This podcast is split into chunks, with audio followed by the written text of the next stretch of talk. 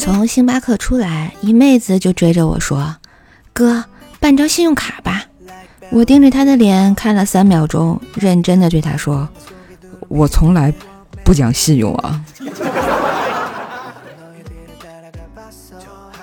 命运使然，今天下雨，他又没有带伞。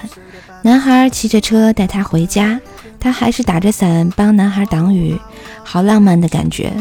万万没想到，前面一个水沟把他俩无情的淹没了。妹子爬上来，扭头打车就走。男孩一个人扛着车子，雨中大唱：“不经历风雨，怎能见彩虹？”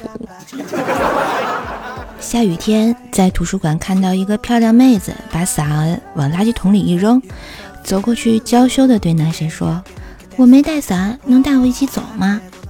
这种事情怎么能忍？我立马把伞捡起来递给妹子：“妹子啊，你家里人挣钱也不容易，一把伞怎么说扔就扔了呢？” 有只小鸡很奇怪，不喜欢挖虫子，天生喜欢挖蕨菜。别的小鸡都笑它，它很伤心。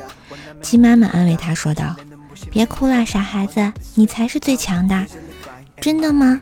嗯，因为你是只挖掘机呀。我妈来网吧抓我了，我急忙盯着屏幕认真的打游戏，因为认真的男人最帅，我肯定帅到我妈都不认识我那种啊。